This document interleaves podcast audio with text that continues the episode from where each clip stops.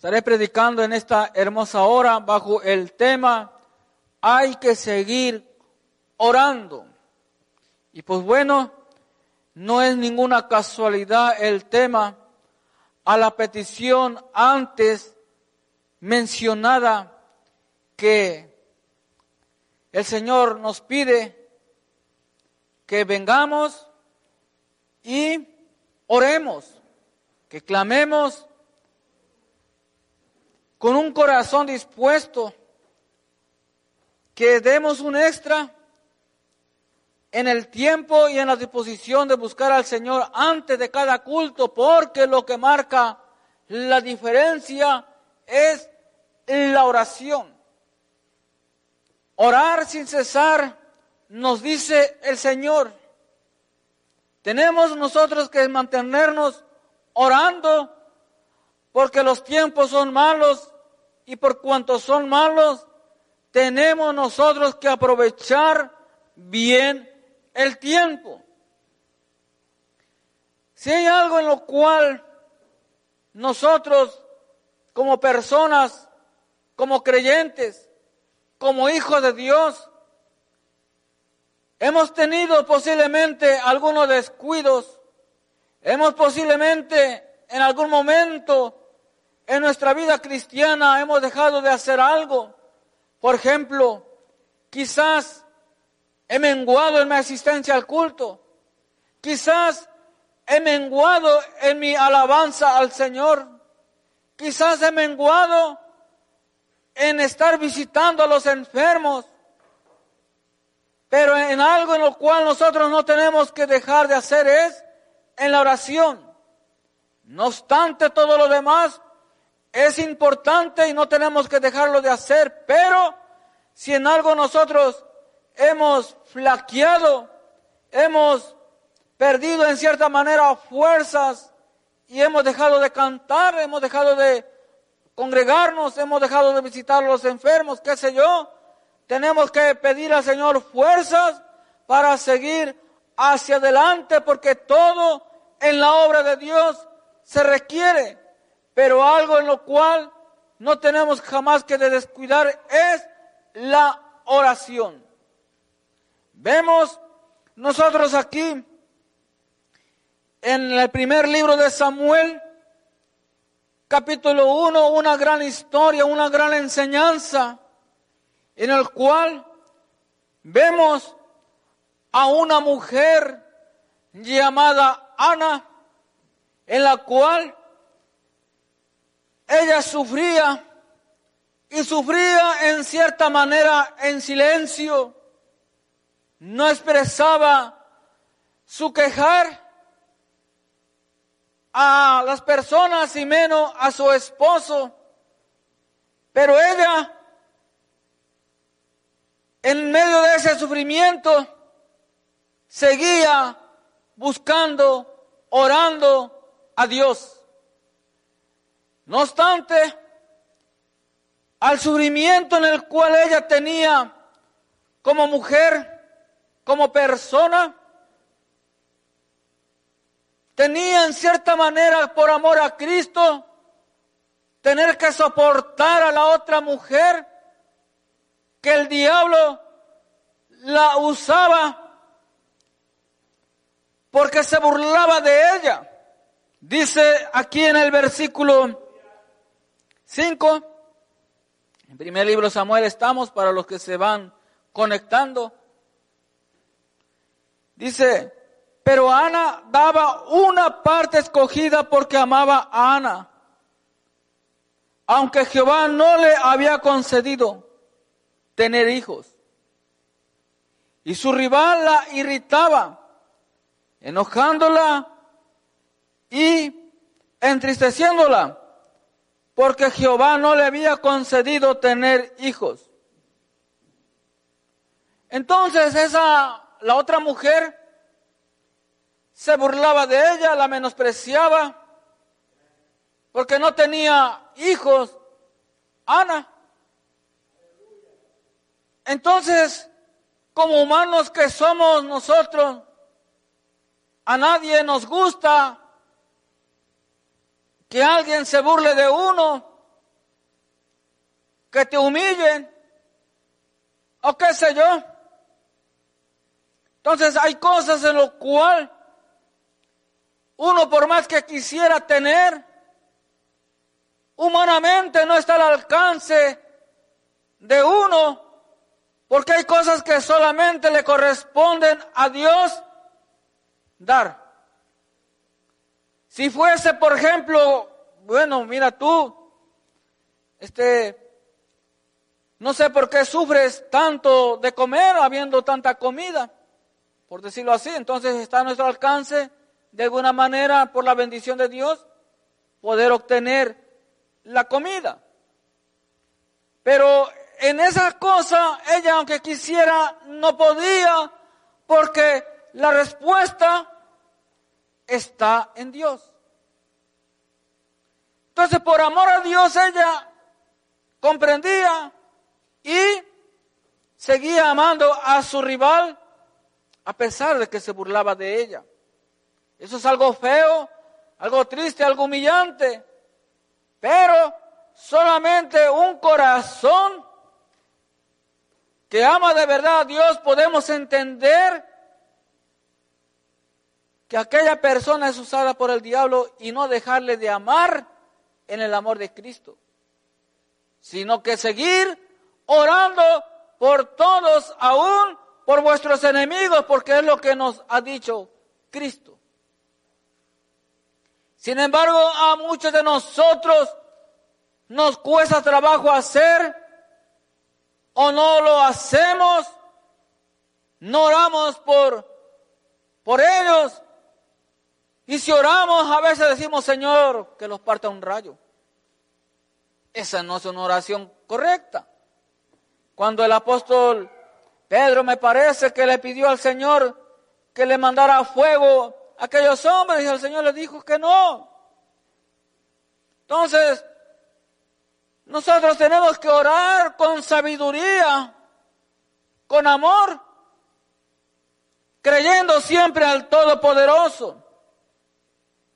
Entonces esta mujer, debido a su aflicción que ella pasaba, había en cierta manera perdido el apetito.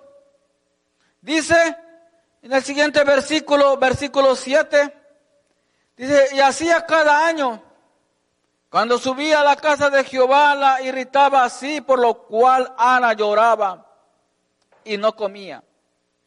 Y el Cana, su marido, le dijo, Ana, ¿por qué lloras? ¿Por qué no comes? ¿Y por qué está afligido tu corazón? ¿No te soy yo mejor que diez hijos?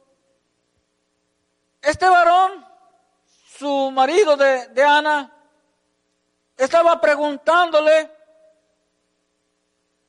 ¿por qué llora? ¿Por qué está afligido tu corazón? El hombre hay veces que no va a poder entender a la mujer o la mujer al hombre.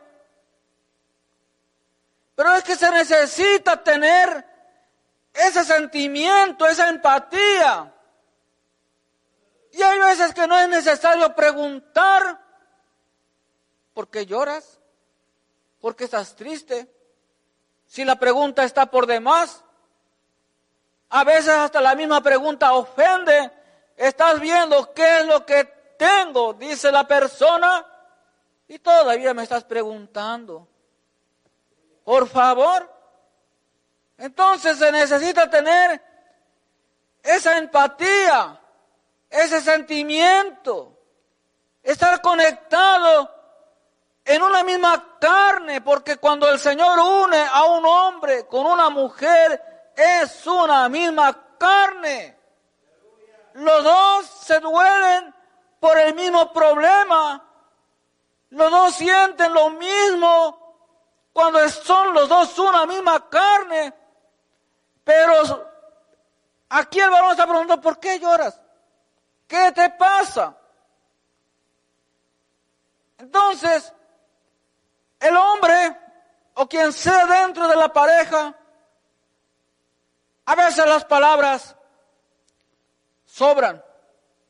Lo que se tiene que hacer es actuar con sabiduría, poder ayudar dentro de lo que está humanamente y unirse a la oración, a su dolor, a su visión, a su sueño, a lo que está dentro de los planes de Dios, pero para que el Señor responda, tienen que estar en el mismo sentir, porque dice la palabra de Dios, andarán dos juntos si no estuviesen de acuerdo, hace una pregunta. No se puede andar juntos dos personas si no están de acuerdo. Se tiene que estar de acuerdo para que los dos caminen juntos. Entonces, después de esa pregunta, aunque aquí no lo menciona, en el versículo 9, entre el 8 y el 9, considero que ahí, después de que le preguntó el esposo de Ana a ella qué era lo que le pasaba, considero que tuvieron una conversación y ella le expresó su sentir al varón. Porque entonces, como ella no estaba comiendo, viene y come. Dice, se levantó Ana después, el versículo 9, y se levantó Ana después que hubo comido y bebido en Silo, y mientras el sacerdote Elí estaba sentado en una silla junto a un pilar del templo de Jehová. Y ella, con amargura de alma, oró a Jehová y lloró abundantemente. Ahí Ana quebrantó su corazón ante Dios. Ahí ella no puso ninguna reserva ante Dios como diciendo, Señor, no puedo más. No puedo más, Señor. Y le contó cómo debe de ser con esa confianza. Dios, mira, le presentó la edad posiblemente. Le presentó su condición que era estéril. Le presentó a aquella mujer que era su rival. Mira, esta mujer todavía se burla de mí. La sociedad me señala. Se dice que en aquel entonces una mujer que era estéril o que no daba hijos, se consideraba un fracaso en aquella sociedad, en aquel entonces. Es que nosotros los humanos, los hombres, somos malos. Somos terribles para poner nombres, denominaciones, para poner adjetivos. Un fracasado, una fracasada, qué sé yo, mentira del diablo. En Cristo Jesús somos más que vencedores. Y entonces, cuando ahí esta mujer lloró abundantemente, entonces la oración fue escuchada ante el Señor. No es que las oraciones anteriores no hayan sido escuchadas, sino que es ahí en donde marcó la diferencia cuando el Señor hizo algo en la vida de ella. Dice, e hizo voto diciendo Jehová de los ejércitos, versículo 11.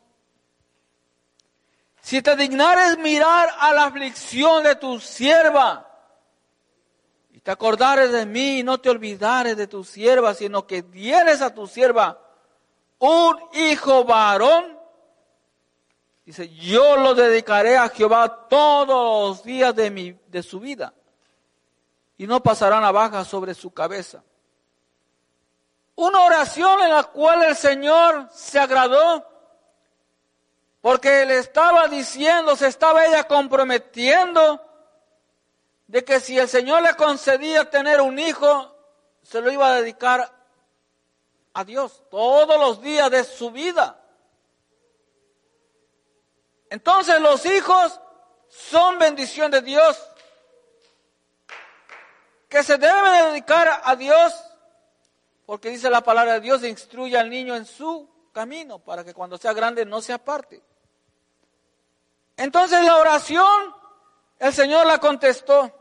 Primero, porque un corazón contrito y humillado el Señor no desprecia. Y esta mujer, su corazón fue contrito, fue humillado, fue derramado todas sus lágrimas ante el Señor. Y es ahí, hermanos, en donde nosotros tenemos que derramar nuestro corazón al Señor. No solamente la mujer, sino también el hombre. Porque algunos de nosotros los hombres no, nos creemos tan hombres que decimos los hombres no lloran. Eso no es verdad. Ante la presencia de Dios no se puede resistir el ser humano. Ante la presencia de Dios es lo mejor llorar ante Dios. Es ahí en donde nosotros, nuestro corazón viene a ser ante el Señor un perfume grato ante sus pies, ante su presencia, como aquella mujer que lloró a los pies de Jesús y secó los pies de Cristo con su pelo. Y los que la observaban decían dentro de sí, si el Señor supiera qué clase de mujer es esta, pecadora, no permitiría que se le acercara. Así pensaban aquellos, pero el Señor, que todo lo sabe, les dijo, entré a tu casa y no me diste beso. Y no lavaste mis pies porque era la costumbre en lo cual tenían que recibir hacia la visita. Pero el fariseo, creyendo estar bien, no lo hizo. Entonces, el Señor no desprecia un corazón contrito y humillado. Él recibe a todos, sin importar la condición, como esté la persona. Solamente el Señor quiere que la persona reconozca que necesita ayuda de Dios y el Señor ayuda. El Señor responde. No importando en dónde se encuentre usted, en qué condición su vida se encuentre. Puede ser que te hayas apartado durante muchos años del camino de Cristo. Todavía hay tiempo, todavía hay oportunidad para que vengas al arrepentimiento. El Señor dice, no he venido a llamar a justos, sino a pecadores al arrepentimiento. A veces nosotros estamos como aquellos, el, me acuerdo que creo que es el publicano y el fariseo, los dos orando. Y uno de ellos decía, Señor, mira, yo soy el que diezmo. Yo soy el que ayuno. Yo soy el que hago esto todos los días. Bueno, se daba sus, como luego decimos, sus golpes de pecho. Y el otro que decía, Señor, sé propicio de mí. Y decir, Señor, mírame. No soy digno ni de acercarme ante tu altar. Soy tan pecador que no merezco ni siquiera pronunciar tu santo nombre.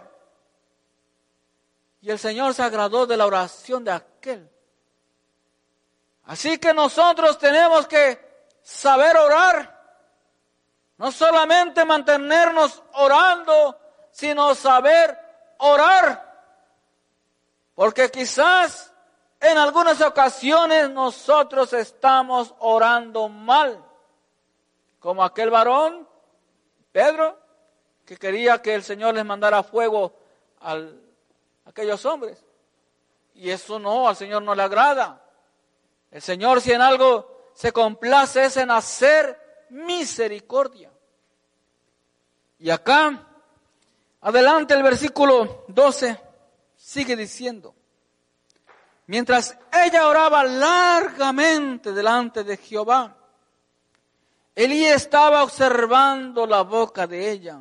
Mire cómo son las cosas. Ella no sabía que la estaba observando su marido. Ella no se puso a orar de una manera rápida como hacemos a veces nosotros porque tengo prisa, que me tengo que ir o qué sé yo. No, dice largamente. Hizo una oración larga delante de Jehová. El varón la estaba observando en lugar de que tenía que meterse a la oración también. Si quizás él no sabía qué le pasaba a ella, y aunque quizás le preguntó, o bueno, sí le preguntó, pero quizás ella no le respondió, qué sé yo, le haya respondido o no le haya respondido la mujer, el hombre se tiene que unir a la oración de la mujer y de la mujer de, a la oración del hombre. Porque Pudo haber dicho, Señor, yo no sé qué le pasa a mi mujer, pero voy a orar por ella. Usted sabe lo que le pasa, lo que piensa, lo que tiene. Ayúdele, Señor, fortalecela. Cuando el hombre no está conectado con el cielo, solamente está observando cómo ora, como su sufrimiento, pero no ayuda. Y entonces pues así no. O de igual manera, la mujer ve que el hombre está sufriendo. Quizás el hombre no se atreve a contarle ese problema a su mujer por pena, por falta de confianza, qué sé yo. Pues entonces la mujer, la que es verdadera guerrera en la oración, es ahí en donde tiene que clamar a Dios doblado rodillas y decir al Señor, Padre, mira, no sé qué le pasa a este varón. Ayúdale, guárdale, fortalecele. No me quiere decir. Y la mujer ahí orando, guerreando, guerreando. Pero lo que se hace por lo regular es que entra en una disputa. Mira, no me tienes confianza y que no sé qué. Y empiezan los celos y los problemas. No, es la oración ahí. Se tiene que orar en momentos, principalmente en momentos difíciles. Y lo que esta mujer estaba pasando no era cualquier situación. Solamente el Señor y ella lo sabe, porque su anhelo era grande. Y cuando ella supo orar, diciéndole al Señor, te lo dedicaré todos los días de su vida a ti, entonces el Señor se agradó. Quizás el Señor no ha respondido oración de aquellos que le están pidiendo descendencia a Dios. Porque quizás ni se han acordado de decirle, mira Señor, te lo voy a dedicar para ti. Yo quiero que si me das un hijo, que se vaya al army, que se vaya a las Fuerzas Armadas allá que sea. Bueno, y lo estás mandando al, aunque claro, hay que servir a la patria, ¿verdad? Pero, y así sucesivamente cada quien. Este, los pone de otra manera que al Señor no le agrada. Entonces, posiblemente por ahí es porque el Señor no responde la oración, porque estaba pidiendo mal. Pero cuando la oración es dirigida por el Espíritu Santo, que sea Él intercediendo, pidiendo por nosotros, porque Él sabe pedir, entonces el Señor va a responder. Pero si nosotros pedimos, porque nosotros no sabemos pedir, pedimos para nuestros deleites, nuestros placeres, pues entonces el Señor no responde. Y dice, y Ana le respondió diciendo, no, Señor mío, versículo 15. Yo soy una mujer atribulada de espíritu, no he bebido vino ni sidra, sino que he derramado mi alma delante de Jehová. No tengas a tu sierva por una mujer impía, porque por la magnitud de mis congojas y de mi aflicción he hablado hasta ahora. Él y respondió y dijo, ve en paz, y el Dios de Israel te otorgue la petición que has hecho. Y ella dijo, halle tu sierva gracia delante de tus ojos. Y se fue la mujer por su camino y comió y no estuvo más triste. Solamente el Señor es el que nos quita la tristeza. Hay algunos que están tristes aún sonriendo. Detrás de una sonrisa algunos esconden un dolor. Pero la verdadera sonrisa de un corazón que está sanado, de un alma que está libre, que no tiene ataduras, que no tiene complejos, que no tiene amargura por causa de haber sido víctima de la burla, de la humillación, qué sé yo. Entonces, se puede ver, se puede palpar. Dice, un canto no puede estar triste, un corazón que alaba a Dios. Ciertamente, tenemos tristezas en un momento dado, pero no podemos vivir en tristeza. No, no podemos vivir en tristeza. Dice el Señor, en el mundo tendréis aflicción. Pero confiar, dice Él, yo he vencido al mundo. Entonces nosotros no podemos estar toda la vida triste. No. Observemos el día. No todos los días son lluviosos, no todos los días son soleados, no todos los días son nublados, no todos los días son calurosos, no todos los días son fríos. Entonces no todos los días de nuestra vida puede estar uno acongojado, no. Uno tiene que buscar al Señor. Cuando uno ora, y a veces aunque no vemos la respuesta en ese momento, uno se levanta como si ya lo tuviese. Y dice uno, wow, se levanta uno con nuevas fuerzas, con nueva esperanza. ¿Por qué? Porque en medio de la oración nuestra alma ha descansado en la presencia de Dios. Mientras nosotros nos sacamos un momento para orar de verdad y entregar todas nuestras cargas al Señor, si no le entregamos nuestras cargas al Señor, vamos a andar cargados. Y mientras andamos cargados, no podemos vivir la vida como el Señor quiere que la vivamos. Atribulados, afanados, turbados. No. Entonces, Él dice, venid a mí todos, todos los que estáis trabajados y cargados, y yo os haré descansar. Él no dice, vengan solamente a algunos, él dice venir todos. Porque Él sabe que todos, de alguna u otra manera, estamos cansados, estamos cargados. Pero hay que venir ante la presencia de Cristo porque Él solamente nos hace descansar. Y algunos llevamos tantos años en esta vida y no hemos sabido descansar. No hemos sabido descansar en Cristo Jesús.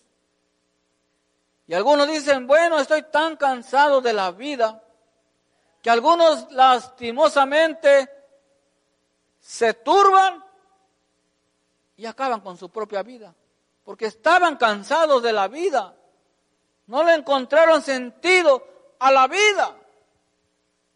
Entonces, nosotros sabemos en quién podemos descansar. Libro de Hebreos capítulo 10, vamos para allá al versículo 22. Hebreos capítulo 10, versículo, capítulo 10, versículo 22. Dice, acerquémonos con corazón sincero, en plena certidumbre de fe, purificados los corazones de mala conciencia y lavados los cuerpos con agua pura. Cuando uno se acerca al Señor, uno tiene que acercarse con un corazón sincero. Si nos sentimos ofendidos por la razón que sea con algún hermano o alguna persona, nosotros tenemos que decírselo al Señor. A veces nosotros no se lo mencionamos al Señor y estamos orando, pero sin haber sanado el corazón. Dice la palabra de Dios que si alguien tiene algo contra el prójimo, lo estoy parafraseando, dice, deja tu ofrenda. O sea, que tiene uno que ir primero a reconciliarse con la persona y traer la ofrenda. No solamente la ofrenda el dinero, la ofrenda es la alabanza, nuestras vidas al Señor. Él dice que el que encubre sus pecados no prosperará, mas el que los confiesa y se aparta alcanzará misericordia. Entonces no es lo mismo decirle al Señor, Padre, perdona mis pecados. Y usted dirá, bueno, ya el Señor lo sabe todos mis pecados. Sí, qué bien. Pero el Señor quiere que seamos específicos. Y le mencionemos nosotros en detalle en la intimidad con el Señor. Mira, Padre, hoy quizás la persona no me quiso ofender, por ejemplo. Me sentí mal por esto. Uno se lo expresa al Señor, el Señor lo escucha y el corazón se va sanando. Entonces lo que uno no le expone al Señor y menos se lo expone uno a tiempo, a veces nosotros somos los que estamos permitiendo que dentro de nuestro ser se vaya haciendo lo que se llama raíz de amargura. ¿Cómo es que nacen las raíces de amargura? Bueno, por una pequeña ofensa. O una ofensa, sea grande o pequeña. Si nosotros no permitimos que el Señor sane eso, pues va creciendo, va creciendo como una enfermedad. No sé si conozcan ustedes, hay una, en los árboles, se da principalmente en los árboles de limón o de naranjo. Hay una cosa sobre las ramas que le van haciendo así, es como una hierbita. Si uno no se la quita, se quita fácil con la yema del dedo así. Si uno no se la quita a los pocos días, va creciendo más. Y va creciendo más y se le pone sobre todas las ramas, se llama corriguela. A tal grado que llega a secar al árbol, por más grande que esté. Se pone así, así es la corriguela, se lo seca. Entonces, porque uno no lo limpió. Nosotros no tenemos que permitir que las cosas malas crezcan en nuestra vida y menos que nazcan. Por eso lo que quieren hacer, que el diablo lo envía, depende de nosotros si lo agarramos. Y a veces nosotros estamos agarrando lo que no nos corresponde. Y lo que nos corresponde no lo agarramos. La palabra de Dios a veces no la agarramos y agarramos las cosas malas. Entonces, acerquémonos con corazón sincero. ¿Se acuerdan aquella alabanza tan hermosa que dice, venimos ante ti, Señor. Qué hermosa alabanza. Con corazones sinceros. Lo mismo que cantamos, tenemos que vivirlo. A veces no estamos viniendo ante el Señor con un corazón sincero. Tenemos que ser sinceros ante Dios. Él conoce ya nuestros problemas, nuestras flaquezas. Y también la manera en la cual nosotros le hemos faltado el respeto a Él. Tenemos que decírselo a Dios. Decirle, Padre, perdóname. Ayúdame. Ten misericordia de mí. Y el Señor nos ayuda. Él nos perdona. Pero también tenemos que esforzarnos a no pecar más contra Él. Dice, purificado los corazones de mala conciencia y lavado los cuerpos con agua pura. Mantengámonos firmes sin fluctuar la profesión de nuestra esperanza, porque fiel es el que prometió. Y considerémonos unos a otros para estimularnos al amor y a las buenas obras, no dejando de congregarnos como algunos tienen por costumbre, sino exhortándonos y tanto más cuando veis que aquel día se acerca. Nuestra esperanza está en Cristo. Solamente en Él está nuestra esperanza. Lo que los doctores no han podido hacer en el cuerpo de usted, mantenga sin fluctuar la esperanza en Cristo Jesús. Él sabrá si hace una operación en su vida. Él sabrá. Quizás no la ha hecho. Quizás en la vida de alguien no la va a hacer porque la persona al sentirse o verse sanada, algunos se van al mundo. Se van al mundo y el Señor, pues bueno, prefiero tenerlo en mi presencia aunque esté enfermo. Y no lo voy a sanar porque para qué lo quiero sano y perdido. Y así estamos a veces nosotros, Señor, sáname. Señor, respóndeme. Señor, sabe nuestro corazón, la intención de nuestro corazón. Y uno podrá decir, ah, yo eso no lo he pensado. No, ¿cómo cree que yo te voy a negar, Señor? Pedro le dijo eso al Señor y lo negó tres veces. Pero el Señor lo perdonó.